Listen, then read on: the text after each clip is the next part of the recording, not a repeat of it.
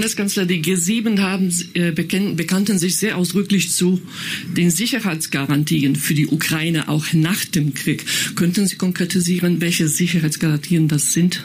Ja, könnte ich.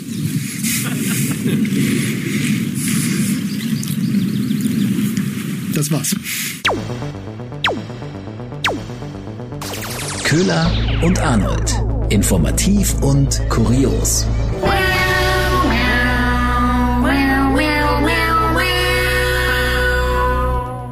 Hallo und herzlich willkommen zu einer neuen Folge Köhler und Arnold. Wir sind Nachrichtensprecherinnen und wir schauen wieder zurück auf die wichtigsten und auch witzigsten Nachrichten der vergangenen beiden Wochen und äh, erklären die ein oder anderen Hintergründe und äh, greifen natürlich auch das auf, was mitunter vom größten Gesprächswert und für uns natürlich auch mhm. Unterhaltungswert ist. Und da, Köhler, mhm. was, was fällt einem als erstes ein? Dieses berühmte Zitat vom G7-Gipfel von Kanzler Scholz. Deine erste Reaktion. Was? Ich, ich kann's, ich, ich, ich weiß nicht, ich konnte es irgendwie nicht fassen. Ich dachte dann erst, das wäre so ein, so ein billiger Zusammenschnitt gewesen, aber nein, tatsächlich, er hat es genauso gesagt. Also wie respektlos, oder? Das ist äh, ja der Kanzler, der Antworten liefert. Jetzt ist ja, ja. aber Scholz tatsächlich dafür bekannt, sehr lange hinterm Berg zu halten mit der ein oder anderen Erklärung, mit der Strategie Russland. Da hat er ja nie so wirklich richtig mal was rausgelassen oder die Waffenlieferungsdiskussion. bis er dann irgendwie mal wirklich Antworten geliefert hat. Und das ist doch so, so Paradebeispiel, oder? Mhm. Dafür, dass er einfach Antworten technisch nicht so viel zu erwarten ist. Das war ja also der, der G7-Gipfel.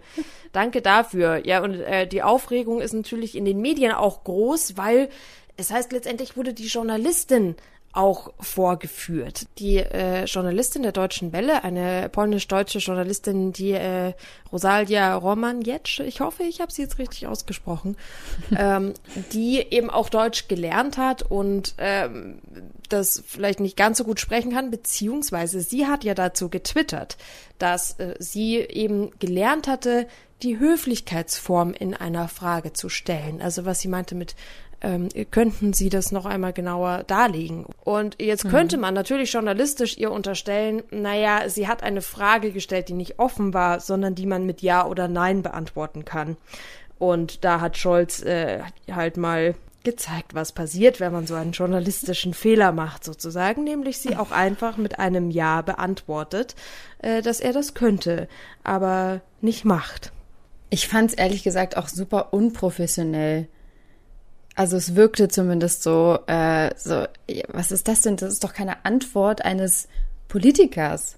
Ja, ja, Scholz-Fans sagen ja, das ist, äh, das ist halt der Humor, das ist halt der, das hanseatische, unterkühlte, witzige sozusagen. Ja, das ist halt dieser Humor. Ja, ich weiß auch nicht, ob sie es können, aber mal fragen Sie doch mal, machen Sie doch mal. Ich weiß nicht. Und wenn man mal. Ich bin gerade auch bei so einem wichtigen Thema. Ja dann so eine, so eine saloppe Antwort zu geben. Ja, sowas Patziges. Ich, ich habe mal ein bisschen rumgeschaut, wie denn eigentlich jetzt so die Reaktionen darauf sind. Alle sind sich sehr einig, dass sie das respektlos finden. Also von der Bild, T-Online, Spiegel, Tagesschau, alle. Oh, wenn die Bild das schon respektlos findet, du. Äh, ja, abgekanzelt, schreibt natürlich, schreibt die Bild natürlich, wurde die Journalistin. Aber also das verwenden auch sehr viele. Die Welt spricht auf und abgekanzelt. Also da sind sich eigentlich irgendwie alle einig.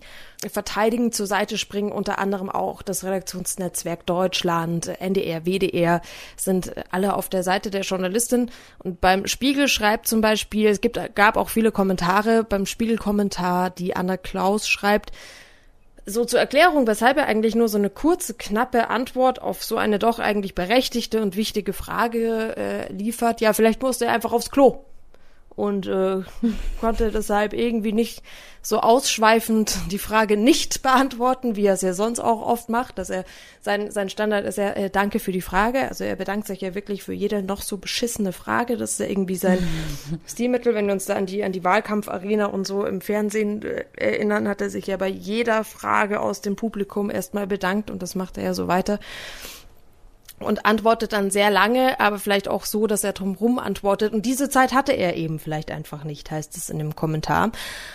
Und sie schlägt so ein bisschen vor, ja, er könnte sich ja auch eigentlich einfacher, also einfach menschlicher und verbindlicher verhalten und weniger arrogant, wie das hier mhm. der Fall war.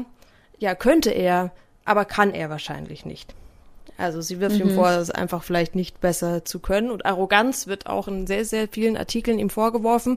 Mhm. Und auch die ähm, Hauptstadtstudio-Korrespondentin vom Bayerischen Rundfunk, Barbara Kostolnik, beschreibt in einem ARD-Kommentar die auch die riesige Arroganz von Scholz, der halt so raushängen lässt, ich weiß was, aber ihr halt nicht. Also mhm. ich weiß halt einfach mehr. Wissen ist Macht. Ich bin der Kanzler äh, und sich da so ein bisschen ein äh, selbst ab, ein abkanzelt, würde ich sagen.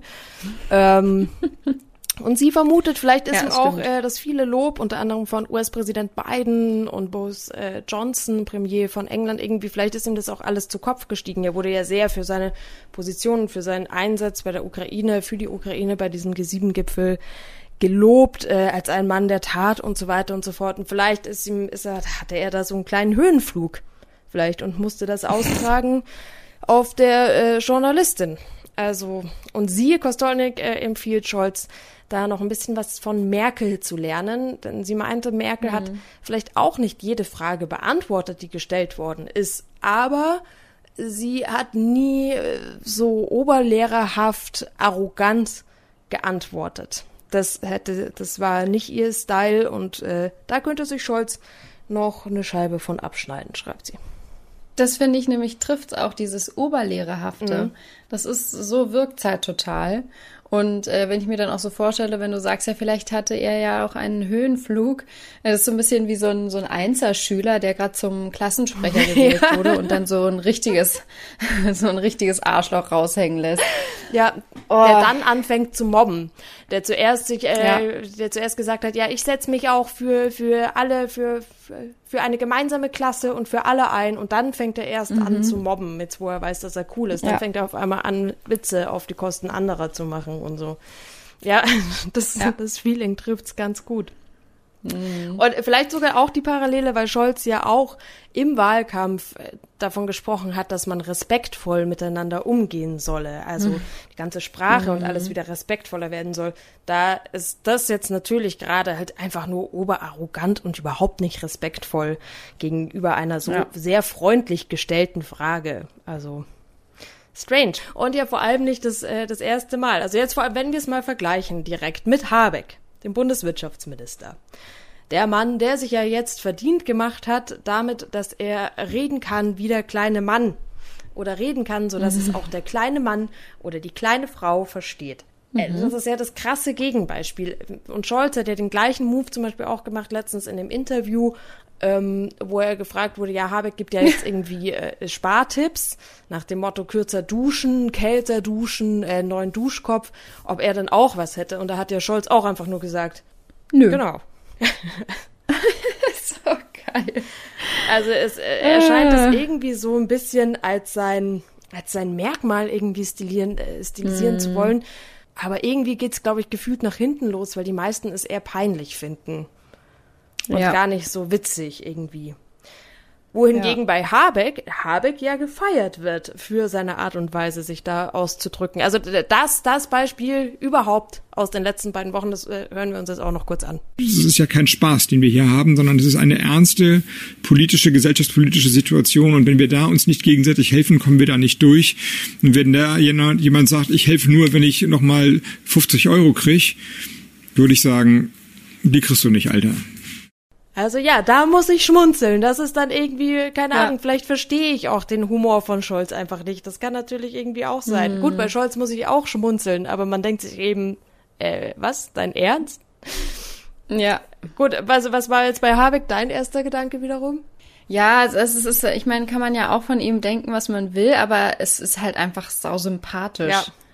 Es ist so, man weiß, was er sagen will. Er redet nicht ewig um einen heißen Brei rum und lässt einen nicht so völlig verwirrt und mit großen Fragezeichen zurück, sondern so, er bringt es halt einfach auf den Punkt. Ja. Steht halt im krassen Kontrast zu Scholz. Also, weil, weil Scholz schafft es mit seinen Antworten, die auch sau kurz und knapp sind, einen trotzdem mit verwirrt und mit großen Fragezeichen da stehen zu lassen. Ja. Ich weiß nicht, ob, ob, ob ich jetzt aber möchte, dass Habeck anfängt, also das weitertreibt und anfängt jetzt irgendwie in Jugendsprache einen abzuflexen, quasi, wenn er über die Politik spricht. Ich glaube.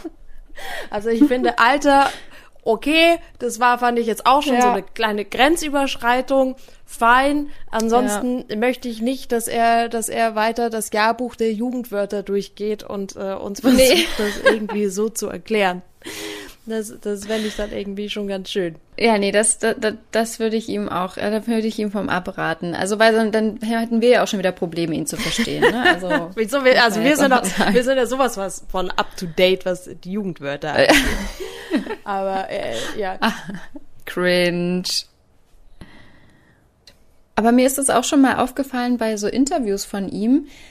Äh, er, wenn er den Faden verliert oder nicht so richtig weiß, wie er jetzt gerade die richtigen Wörter finden soll, dann zeigt er das halt auch.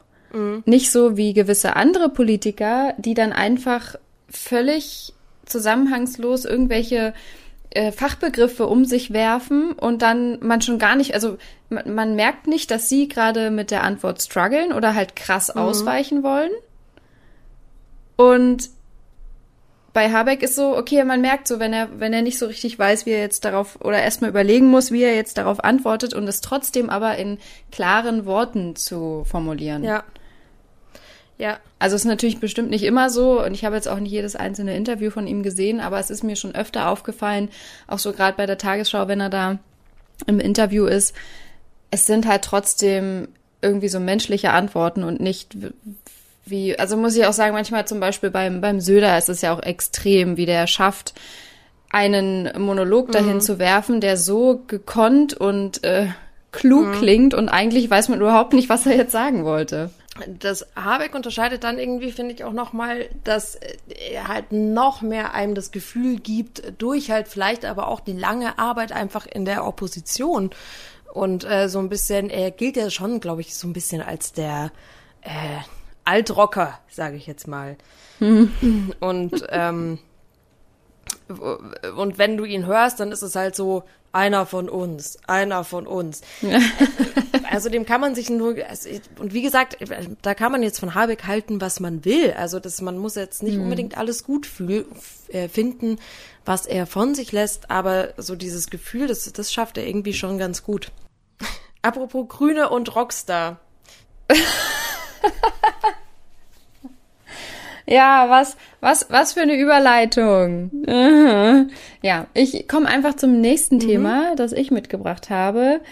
R. Kelly muss jetzt für 30 Jahre ins Gefängnis. Da wurde, er wurde ja letztes Jahr äh, schuldig gesprochen in dem Missbrauchsprozess und jetzt wurde das Strafmaß verkündet. 30 Jahre Haft. Gefühlt zieht sich ich war erstmal so ein bisschen ja auch schon seit 30 Jahren, ja, oder? Also ich, ja, gefühlt schon. Und ich war auch so irritiert, als ich dann die Schlagzeile gelesen habe, so, ach ja, stimmt, der war ja auch noch. Ja. Das war ja auch noch offen. Weißt du, ganz kurz, wie alt ist denn R. Kelly eigentlich mittlerweile? Äh, der ist jetzt mittlerweile 55 Jahre alt. Äh, ja, und für die jüngeren Hörer unter uns, in den 90er Jahren war er halt ganz groß. Zum Beispiel mit I Believe I Can Fly. I Believe I Can Fly. Genau. Und, äh, und da hört's auch schon auf. genau. oh Gott. Haben wir noch einen zweiten Titel irgendwie parat, außer I Believe ähm, äh, If I Could Turn Back the Hands of äh, Time und und ähm, das, das klang jetzt genauso abgelesen, wie es war. Exakt. Äh, ja, aber zum Beispiel auch Ignition. Satisfy You. War ja auch noch ein so, äh, yes, yes, das yes. haben wir natürlich alles parat. ja, ja, absolut, wissen wir alles. Nein, ich würde auch sagen, wir reden jetzt weniger über seine Songs und mehr über den Missbrauchsprozess. Richtig. Darum geht's ja jetzt auch. Er wurde in, äh, im vergangenen Jahr zu, in allen neun Anklagepunkten, darunter sexuelle Ausbeutung, Minderjähriger, Kidnapping sogar Kidnapping. und äh, Bestechung, ja, für schuldig gesprochen.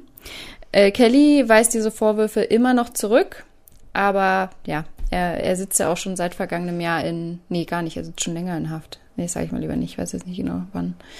Ähm, er weist alle Vorwürfe zurück, aber gut, jetzt äh, 30 Jahre Haft warten auf ihn. Äh, ja, er soll unter anderem minderjährige Mädchen sektenartig um sich geschart haben und die auch gefügig gemacht haben, unter anderem auch mit Drogen und dann auch in die Abhängigkeit gebracht haben. Er stand 2008 sogar auch schon mal vor Gericht mhm. Wegen des Besitzes von Bildern mit schwerem sexuellen Kindermissbrauchs drauf zu sehen. Er wurde damals aber freigesprochen. Okay. Also ja, und jetzt aber, wie gesagt, 30 Jahre Haft. Und äh, das kann auch sein, dass da noch deutlich mehr dazu kommt, denn es warten noch weitere Prozesse auf ihn. Er ist in, äh, er ist in Illinois ähm, angeklagt und auch in Minnesota. Und jetzt im August startet auch ein weiterer Prozess in Chicago. Okay. Ja gut, wenn es 2008 schon war, auch wenn er da freigesprochen wurde, dann erklärt das auch so ein bisschen, warum sich das Gefühl einfach schon so, so ja. lange zieht. Da haben ihm, glaube ich, auch noch viele, haben ihn auch noch viele unterstützt. Aber dann kam ja die Netflix-Dokumentation mhm. Surviving R. Kelly raus. Mhm. Und da sprechen halt auch die, die Opfer von ihm und äh, da geht's auch um diese Kidnapping-Fälle, weil auch einige, also da kommen auch die Eltern von den Mädchen äh, zu Wort, die halt auch immer noch nicht wissen, wo eigentlich ihre Kinder sind. Oh Gott. Nee, äh, auch dieses Kidnapping, das war mir gar nicht so klar. Äh, Köhler, wir bleiben in den USA. Mhm. Die waren ja sehr, sehr präsent jetzt auch in den Medien. Ja was äh, den Rückschritt in die 60er Jahre angeht, ähm, mit mhm. dem, dass der Supreme Court, also das oberste Gericht, das Recht auf Abtreibung, das für die ganzen USA gilt, gekippt hat und wieder mhm. einen ganzen Schritt zurückgegangen ist ähm, und die letzten 50 Jahre sozusagen weggewischt hat, ähm, denn Jetzt ist es nicht mehr so, dass die, das Recht auf Abtreibung in den ganzen USA gilt, sondern dass das jeder Bundesstaat für sich festlegen kann. Und wie wir wissen, gibt es sehr konservative Staaten in den USA, die ähm, jetzt die Abtreibung verbieten. Es ist verrückt. Es ist so verrückt. Äh, ich hatte dann auch äh, einen, einen Tweet gelesen. Was ist das bitte für ein Tag, an dem in den USA das Abtreibungsrecht gekippt wird und gleichzeitig in Deutschland der umstrittene Paragraph 219a gestrichen wird, ähm, wonach nicht mit Abtreibungen geworben werden darf. Ja, das. Und dann war ja noch der nächste Hammer, dass ja jetzt wiederum das, das Tragen von Waffen auch wieder erleichtert worden ist in den USA äh, durch auch ein ja, Gesetz. ist ein Grundrecht. Hm da treffen so viele Sachen gleichzeitig irgendwie ein. Das liegt an der Mehrheit, der, also an der konservativen Mehrheit am Supreme Court. Mhm. Und das ist noch ein Erbe von US-Präsident Trump, dem Ex-Präsidenten. Der durfte die drei der Richterposten neu besetzen und hat die eben konservativ besetzt. US-Präsident Biden ist gegen diese Regelung mhm. kann sich dem ja. Ganzen jetzt aber eben nicht erwehren. Es sollte ein Gesetz irgendwie entsprechend noch gemacht werden, das ist aber nicht durchgekommen. Und ähm, er hat sich geäußert. Hören wir ihn mal an. If a woman lives in a state that restricts abortion, the Supreme Court's decision does not prevent her from traveling from her home state to the state that allows it. It does not prevent a doctor in that state from treating her. As the Attorney General has made clear, women must remain free to travel safely to another state to seek care they need. My administration will defend that bedrock right. If any state or local official, high or low, tries to interfere with a woman's ex- exercising her basic right to travel, I will do everything in my power to fight that deeply un-American attack. Ja, und äh, Also ich finde, wenn man das hört, dann denkt man sich auch irgendwie, okay, in was für Zeiten leben wir, oder? Weil man sich denkt so, oh toll, äh, Biden, dass du gerade erklärt hast, ähm, dass Frauen in die Staaten reisen dürfen, in denen Abtreibungen erlaubt sind. Und mm. dass er auch, wenn jetzt irgendwie ein Staat versucht, dieses Recht auf Reisen sozusagen zu unterbinden, dass er sich da mit ganzer Kraft dagegen stemmen wird. Es ist so. Das ist doch. Das Also da denkt man sich doch wirklich so, äh, wirklich jetzt? Total. Aber wie traurig ist es denn doch eigentlich auch, dass dann, dass er dann halt auch sagen muss, so ja, naja, äh, quasi, also so sinnbildlich jetzt gesprochen, hier dürft es nicht mehr, aber ihr könnt ja dann, ihr, oder ihr müsst dann halt in Staaten reisen, wo es erlaubt ist. So, okay, wir sprechen doch hier von den USA. Unfassbar. Wirklich heftig. So, äh, ähm, Biden spricht aber in der Rede noch einen weiteren wichtigen Punkt an im Zuge dieses Abtreibungsgesetzes. My administration will also protect a woman's access to medications that are approved by the Food and Drug Administration, the FDA, like contraception, which is essential for preventative health care, mifeprestone, which the FDA approved 20 years ago to safely end early pregnancies and is commonly used to treat miscarriages. Und hier spricht Biden den Aspekt an, dass ja ähm, über Medikamente, also nicht nur in Kliniken selber, sondern ähm, über Medikamente ja auch abgetrieben werden kann, mhm. die Abtreibungspille und dass er äh, dafür sorgen will, dass die auch zugänglich bleibt mit der Begründung, äh, die FDA, haben wir jetzt oft gehört im Corona-Zusammenhang, eben die Arzneimittelbehörde der USA, die die Medikamente freigibt, hat das Medikament, hier geht es konkret jetzt um Mivepriston schon vor 20 Jahren eben freigegeben. Die wird auch bei uns eingesetzt. Das ist das, die gängige Abtreibungspille sozusagen. Und mhm. Ähm, gut, er sagt auch, auch Empfängnisverhütung will er auch dafür sorgen, dass die zugänglich bleibt. Hm. Dass sowas allein schon fällt, ja. finde ich so krass. Also ja. da, irgendwie, mir denke, aha, anscheinend sind das alles Sachen, die irgendwie unsicher ja. äh, sind je nachdem, wie streng Abtreibungsgegner sind, gibt es ja auch Gegner wirklich der Empfängnisverhütung. Ja, also es absolut. ist ja irgendwie immer äh, die Frage, wo äh, setzt man den Punkt an, ab mhm. dem es äh, Abtreibung ist. Und ähm, die Abtreibung per Pille könnte in den USA jetzt eben umso wichtiger werden, denn ähm, mehr als die Hälfte der Abtreibungen werden da schon mit Hilfe von Medikamenten vollzogen. Und das ist eben einfach rein Sache der Arzneimittelbehörde und ein Raum, den die Politik, die konservative Politik wahrscheinlich gar nicht stoppen kann, weil das eben nicht ihr Anliegen ist. Jetzt ist es eben so, dass selbst diese Abtreibung per Pille in den Staaten, die die Abtreibung verbieten, möglich sein kann durch den Versand der Post. Mhm. Beziehungsweise ist schon möglich. Das heißt, letztendlich äh, kannst du in einem Staat, was weiß ich, New York, wird ja jetzt wahrscheinlich die neue Hochburg der Abtreibungskliniken sozusagen. Äh, kannst du eine Telefonsprechstunde mit einem Arzt machen und ähm, dir dann die Pille zuschicken lassen und das eben selber dann zu Hause machen. Das sind, das sind Möglichkeiten nach wie vor noch, die es gibt in den Staaten, ähm, in denen es keine Abtreibungskliniken mehr geben wird, sondern dann eben ein, ein Versand per Post. Und auch da ähm, gibt es eben konservative Politiker, die überlegen, da natürlich irgendwie Schritte dagegen einzulegen, auch wenn das nicht so einfach ist, aber die das bekämpfen wollen, mehr oder weniger, so schreibt es die Süddeutsche Zeitung online, wie den Drogenhandel. Oh Gott, ey, das ist einfach alles so verrückt. Ich habe dann auch äh, in einem Artikel von dem Tagesspiegel gelesen, dass jetzt äh, seit dieser Verkündung es massenhaft Frauen gibt, die ihre Zyklus-Apps vom Handy schmeißen weil mhm. ähm, die ja auch, die Daten sind ja auch einfach, die sind zwar personalisiert, aber theoretisch kann man darauf zugreifen als Behörde und äh, dass jetzt einfach die Angst so groß ist, dass die dann strafrechtlich verfolgt werden könnten, weil man kann aus diesen Zyklus-Apps auch ähm, ablesen, ob jemand dann zum Beispiel schwanger war oder ob es irgendwelche Schwankungen mhm, gab und es mhm. könnte dann eben gegen sie verwendet werden. Deswegen äh, schmeißen jetzt ganz viele Frauen in den USA diese Zyklus-Apps von ihren Handys und oh der der